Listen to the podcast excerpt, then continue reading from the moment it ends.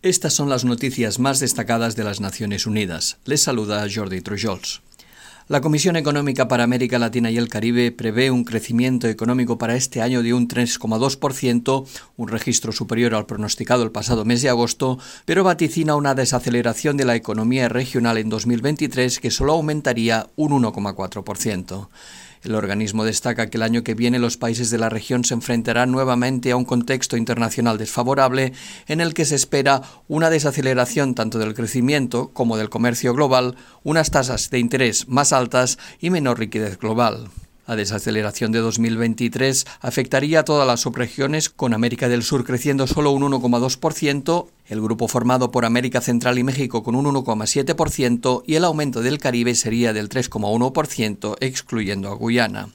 En América del Sur algunos países se ven particularmente afectados por el bajo dinamismo de China, que es un importante mercado para sus exportaciones de bienes. A modo de ejemplo, Chile, Brasil, Perú y Uruguay destinan a China más del 30% de sus exportaciones de mercancías. Para las economías de América Central y México, el bajo dinamismo de Estados Unidos, su principal socio comercial y primera fuente de remesas de sus países, afectaría tanto al sector externo como al consumo privado.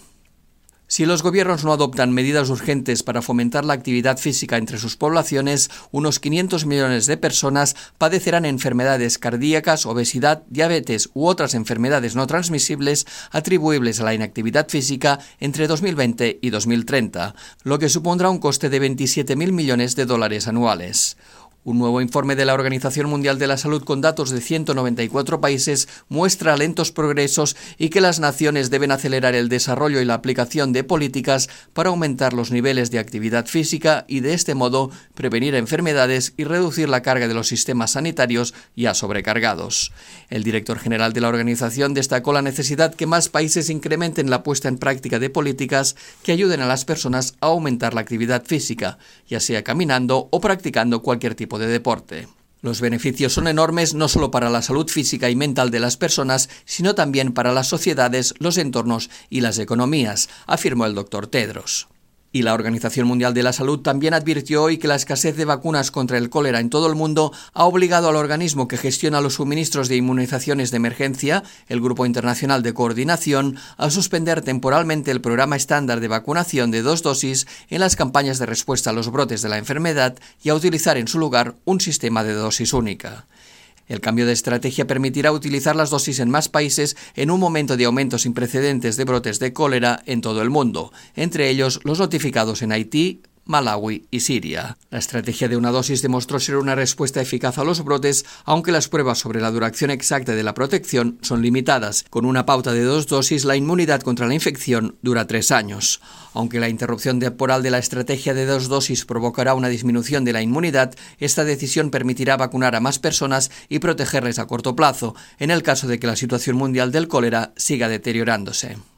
Un grupo de expertos independientes de la ONU pidieron hoy a Israel que libere inmediatamente a Salah Hamouri, un abogado y defensor de los derechos humanos franco-palestino que acaba de finalizar una huelga de hambre de 19 días en protesta por la habitual política de detenciones administrativas de las autoridades israelíes.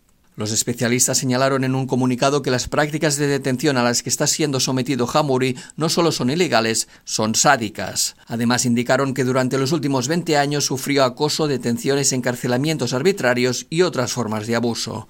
La última detención administrativa del abogado se produjo el pasado 7 de marzo basándose en información secreta y sin ningún tipo de cargos ni fecha de juicio.